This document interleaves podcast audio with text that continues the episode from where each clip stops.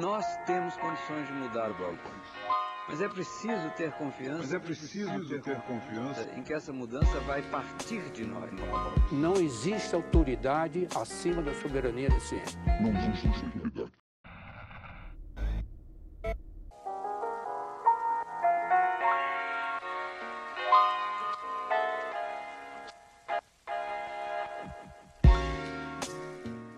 Bem-vindos a mais um Nós da Nutrição. E no novo episódio do Narrações, vocês ficam com a continuação do Desmistificando Dúvidas sobre Alimentação e Nutrição.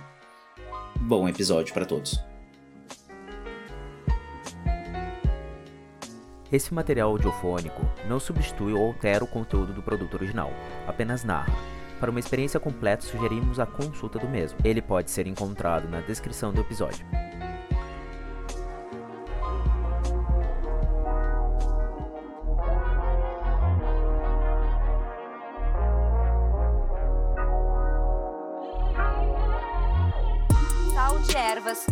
Marinho ou sal light versus sal de cozinha.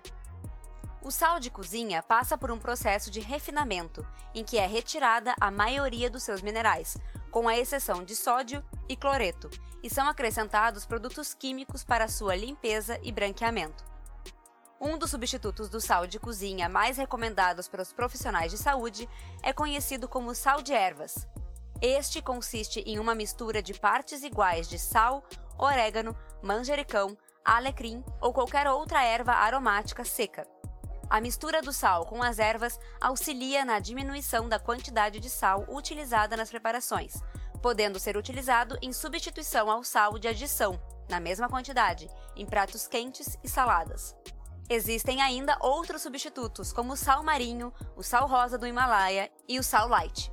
O sal marinho é um produto mais puro que o sal de cozinha comum, pois não passa por processo de refinamento, fornecendo quantidade superior de minerais, mas com valores de sódio semelhantes ao sal de cozinha.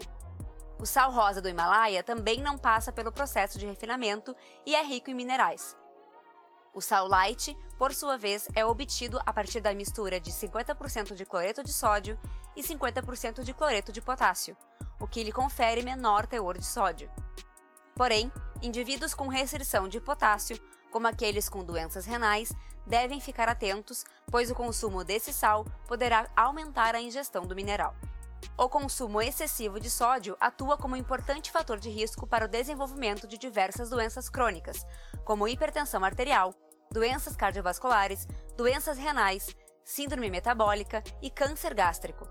Segundo a Organização Mundial da Saúde, o consumo adequado de sódio para um indivíduo saudável é cerca de 2.400 mg ao dia, valor que equivale a 5 gramas dia de sal de cozinha. No entanto, segundo a pesquisa de orçamentos familiares de 2008 a 2009, o consumo médio diário de sal do brasileiro é de 11,4 gramas, ou seja, mais que o dobro da recomendação. Estudos mostram que, mesmo uma modesta diminuição do consumo de sódio pode proporcionar benefícios para a saúde. Mas, reduzir o consumo de sódio da alimentação não é simples. O mineral não está presente apenas no sal que adicionamos no preparo dos alimentos, ele também é utilizado em conservas, salmouras e está presente em grande quantidade dos alimentos industrializados prontos para consumo, inclusive em alimentos doces, como biscoitos recheados e refrigerantes. Outro fator agravante é a dificuldade em aderir a uma dieta com baixos teores de sódio, que pode ser menos palatável e apresentar alimentos com menor tempo de validade. Nesse sentido, algumas estratégias podem ser adotadas, como por exemplo a utilização de substitutos do sal. Uma boa opção para reduzir o consumo de sal é o preparo caseiro do tempero de alho e sal. O alho oferece proteção cardiovascular decorrente de suas propriedades antioxidantes e hipercolesterolêmicas. Outra alternativa é o uso de ervas aromáticas e que podem ser cultivadas em casa. Os temperos instantâneos, como temperos prontos de alho e sal e os temperos industrializados para saladas e outros alimentos, não são recomendados por possuírem grandes quantidades de sódio e gorduras, além de outros aditivos. Resumindo, a regra é não exagerar. Seja qual for o substituto do sal escolhido, deve ser consumido em pequenas quantidades para temperar alimentos in natura e minimamente processados, lembrando que os alimentos processados e ultraprocessados devem ser evitados, pois possuem grandes quantidades de sódio. Saiba mais! O sal de ervas e o molho de alho são temperos naturais que conferem sabor aos alimentos, com uma menor quantidade de sal. Exemplo de sal de ervas: um copo americano de alecrim, um copo americano de manjericão, um copo americano de orégano, um copo americano de sal comum. O modo de preparo é: bata os alimentos no liquidificador e armazene em recipiente com tampa na geladeira. Pode ser utilizado para temperar carnes, caldos e hortaliças. As ervas utilizadas podem ser alteradas de acordo com a preferência.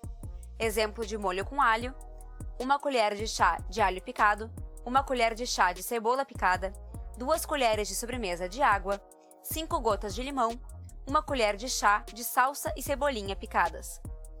O modo de preparo é misturar bem todos os ingredientes e armazenar em recipiente com tampa na geladeira. Pode ser utilizado para temperar o arroz, carnes, feijão ou outras preparações.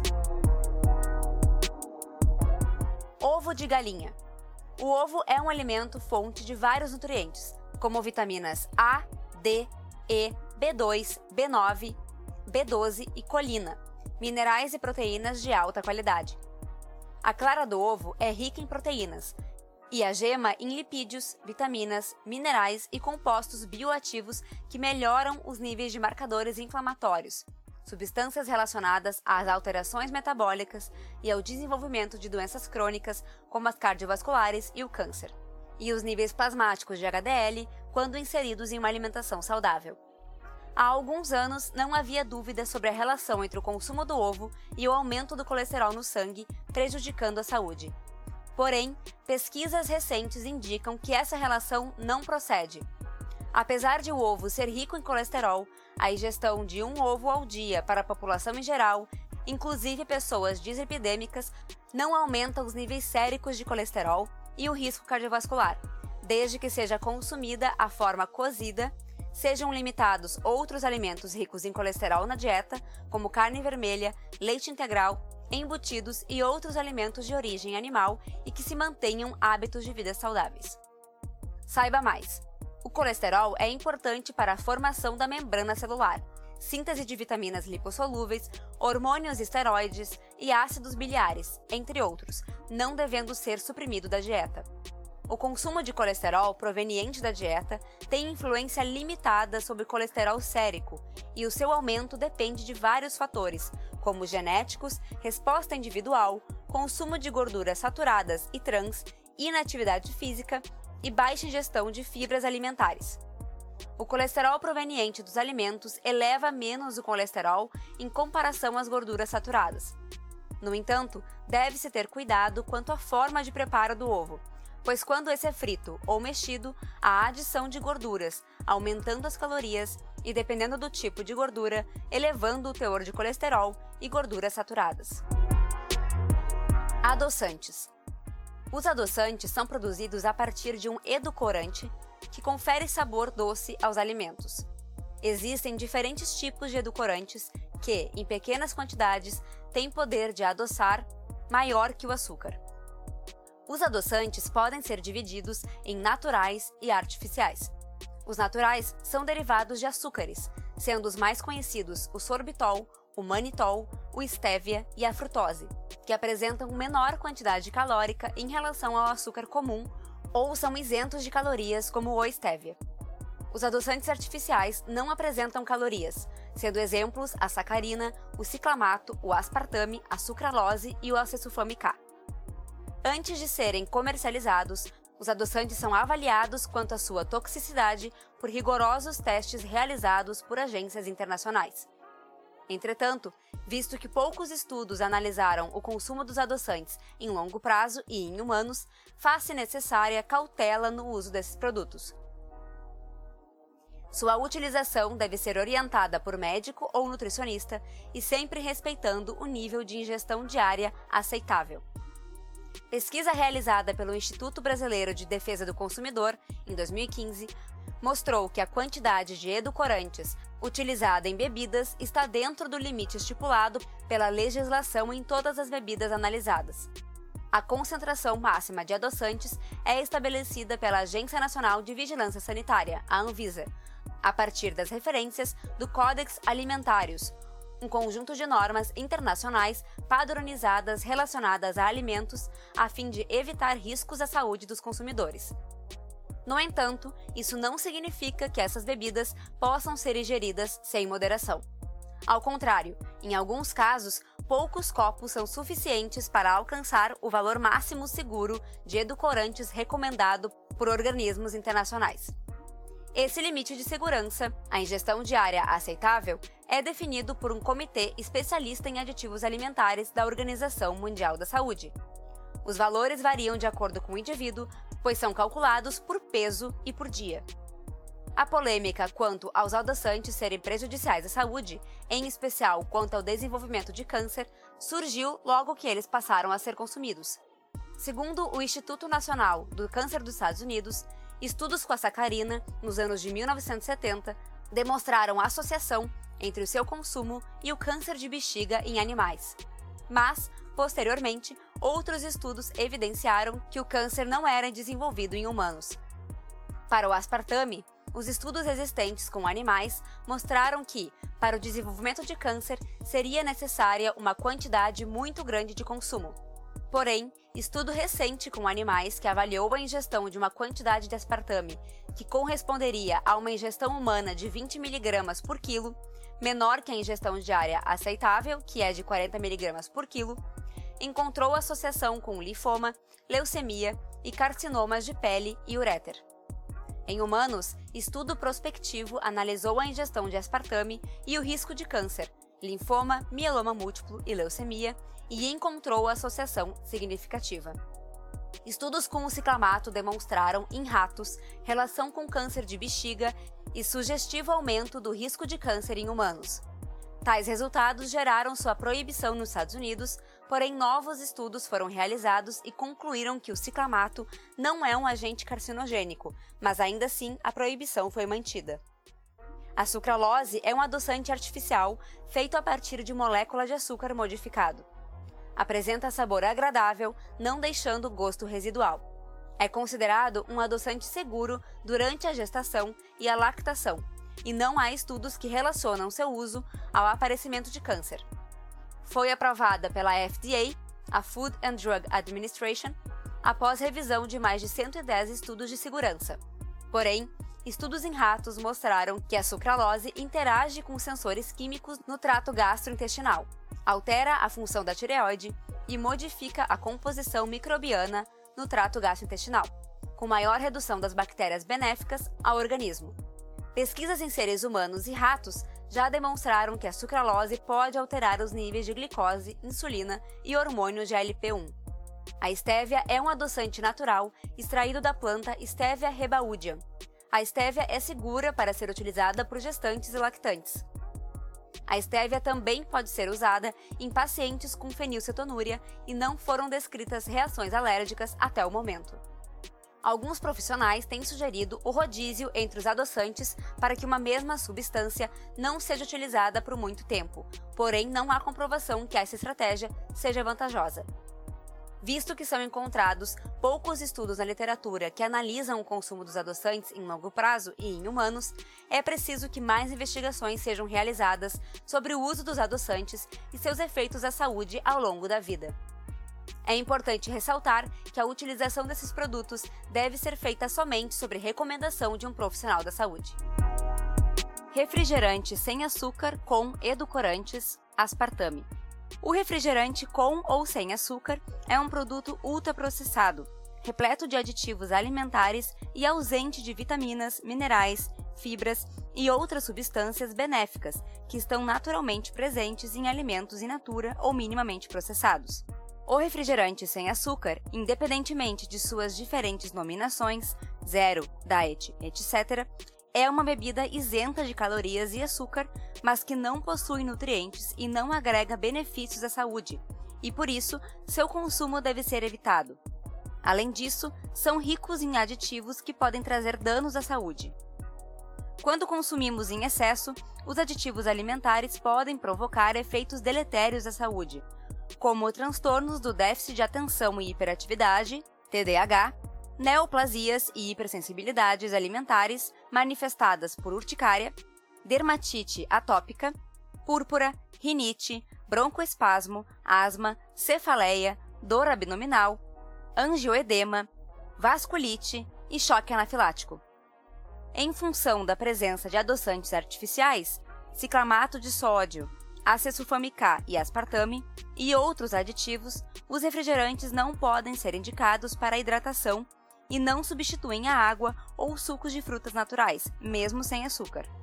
Ressalta-se também que o refrigerante sem açúcar tem maior teor de sódio e o seu consumo pode prejudicar o controle da pressão arterial.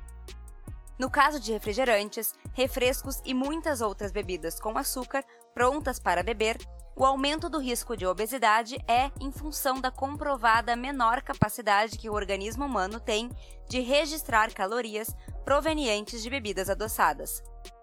Entre os edulcorantes mais utilizados na indústria, tem-se o aspartame. Para os indivíduos fenilcetonúricos, o aspartame é prejudicial. A sua metabolização no organismo resulta na formação de substâncias, entre elas o aminoácido fenilalanina, os indivíduos com fenilcetonúria não são capazes de metabolizar esse aminoácido, logo, não podem ingerir alimentos que contenham aspartame. Em relação aos demais indivíduos, é importante considerar que o teor médio de aspartame em 1 litro de refrigerante à base de cola diet é aproximadamente 560 mg. A ingestão diária aceitável de aspartame no Brasil é de 40 mg por quilo dia.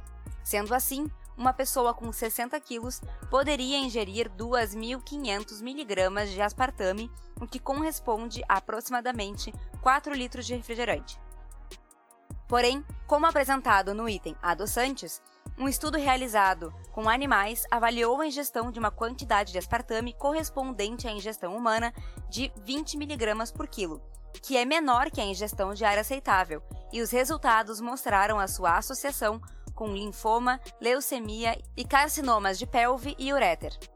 De forma semelhante, estudo realizado com seres humanos analisou a ingestão de aspartame pelo consumo de refrigerante e outras bebidas diet, sendo encontrada a associação entre o consumo de aspartame e a incidência de linfoma, mieloma múltiplo e leucemia.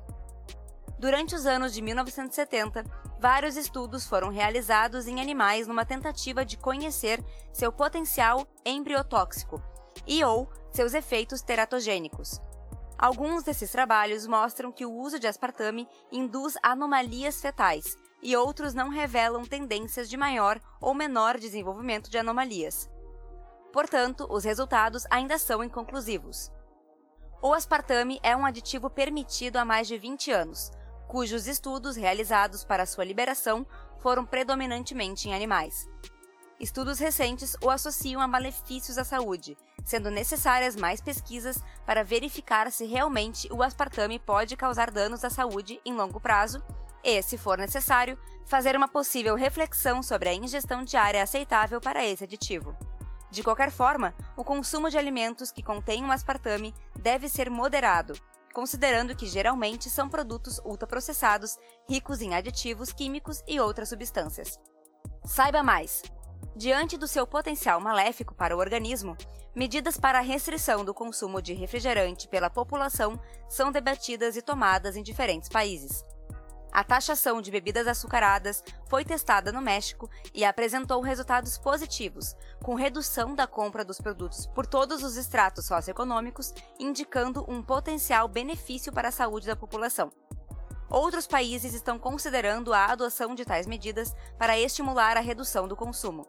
Porém, a associação de tais medidas com intervenções de educação em saúde que foquem nos prejuízos do consumo excessivo de bebidas açucaradas são indispensáveis, uma vez que essa medida pode não ser suficiente para influenciar hábitos enraizados na população, que já sofrem maciçamente ações de campanhas que associam esse consumo ao prazer e a algo socialmente legal. Além disso, ao contrário de outros alimentos, como grãos e saladas, as bebidas açucaradas não possuem alta capacidade de saciedade, o que favorece ao consumo rápido e em elevada quantidade. Açúcar refinado, cristal, demerara, mascavo, de coco e light.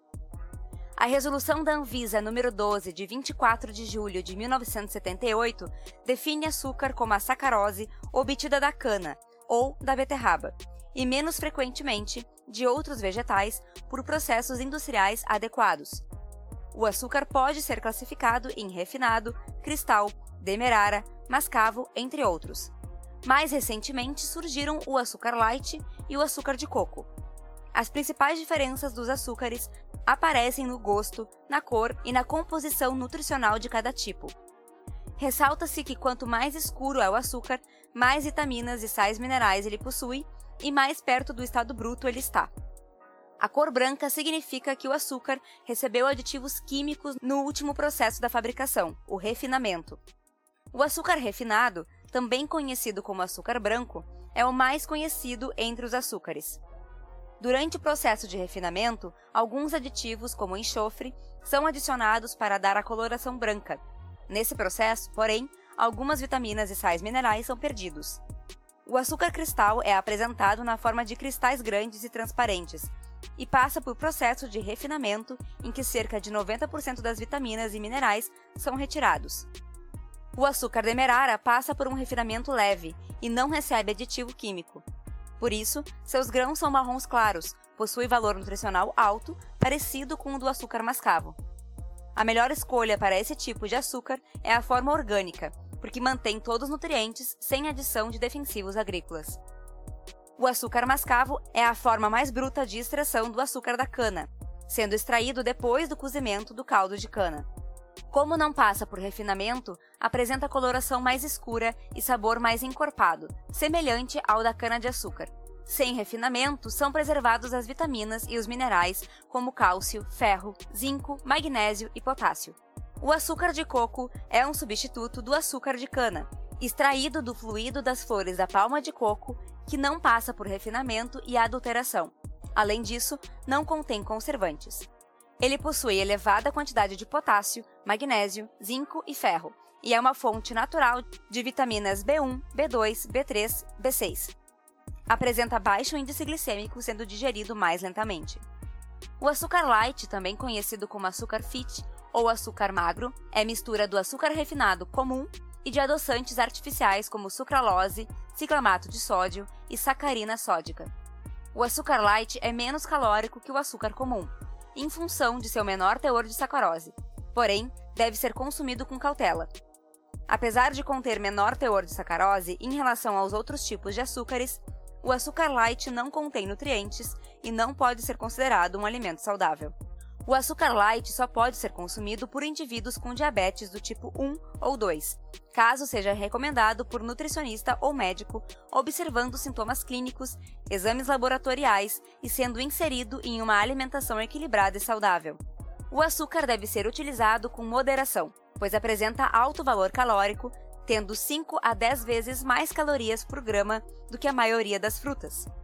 Desde que utilizado com moderação em preparações culinárias à base de alimentos in natura ou minimamente processados, ele contribui para diversificar e tornar mais saborosa a alimentação, sem torná-la nutricionalmente desbalanceada. Lembrar que aqueles que sofrem menor processamento preservam melhor suas características e possuem menores quantidades de aditivos químicos. Para indivíduos diabéticos, a Sociedade Brasileira de Diabetes recomenda evitar os açúcares refinados de rápida absorção, que elevam rapidamente a glicemia.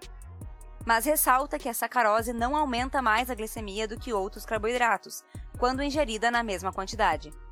O seu consumo pode ser ingerido em uma dieta saudável, desde que não ultrapasse 10% das calorias ingeridas durante o dia, no caso de indivíduos com glicemia controlada reduzir o consumo de outras fontes de carboidratos na mesma proporção e associar seu consumo em uma refeição com alimentos fontes de fibra, proteínas ou gorduras de boa qualidade contribui para diminuir a carga glicêmica. Ômega 3 na gestação. Entre as gorduras poliinsaturadas importantes para a gestação, destaca-se o ômega 3, presente principalmente nos peixes de água salgada e gelada, como sardinha, salmão, atum, arenque e jurel, e nas algas, crustáceos e moluscos. Esses ácidos graxos essenciais são diretamente relacionados ao desenvolvimento do sistema nervoso central fetal e fazem parte do componente estrutural da retina. Estudos relatam que o consumo de pescados e a suplementação com óleo de peixe podem reduzir a incidência de parto prematuro e melhorar o peso do bebê ao nascer. O desenvolvimento do sistema nervoso, especialmente do cérebro, e o amadurecimento da retina ocorrem durante o último trimestre da gestação. Contudo, não há consenso de indicação de suplementação de ômega 3 para grávidas, uma vez que ele pode ser obtido pelos alimentos. A ingestão de 100 gramas dos peixes citados acima, três vezes por semana, parece ser suficiente para atingir as necessidades de ômega 3. Todavia, a suplementação excessiva de ômega 3 está associada a dificuldades de coagulação, aumentando o risco de hemorragias. Também é muito importante ressaltar que as gestantes devem ter cuidado com o consumo excessivo, acima de 150 gramas por semana, de peixes predadores como atum, cação e tubarão, que tendem a acumular mais mercúrio e este metal tóxico pode chegar até o feto. Assim como nos demais ciclos da vida, o importante na gestação é manter a alimentação variada, rica em alimentos in natura e minimamente processados, com quantidades reduzidas de sal, óleo e açúcar para garantir a saúde da mãe e do bebê. Saiba mais! O ômega 3 pode exercer efeito benéfico na depressão materna pós-parto, ao diminuir biomarcadores relacionados à depressão, como corticosterona e citocinas inflamatórias, e também auxilia na melhora da mastite devido à sua ação anti-inflamatória. O ômega 3 ainda desempenha função importante na prevenção e no tratamento de enfermidades como doenças cardiovasculares, cânceres, doenças imunológicas, doença de Alzheimer, entre outras.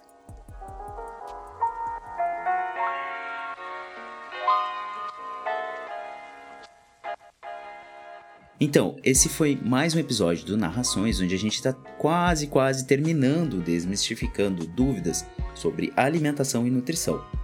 Em breve, a gente se direciona para o encerramento do documento e logo, logo nós teremos outros documentos bem interessantes lidos nesse formato do episódio.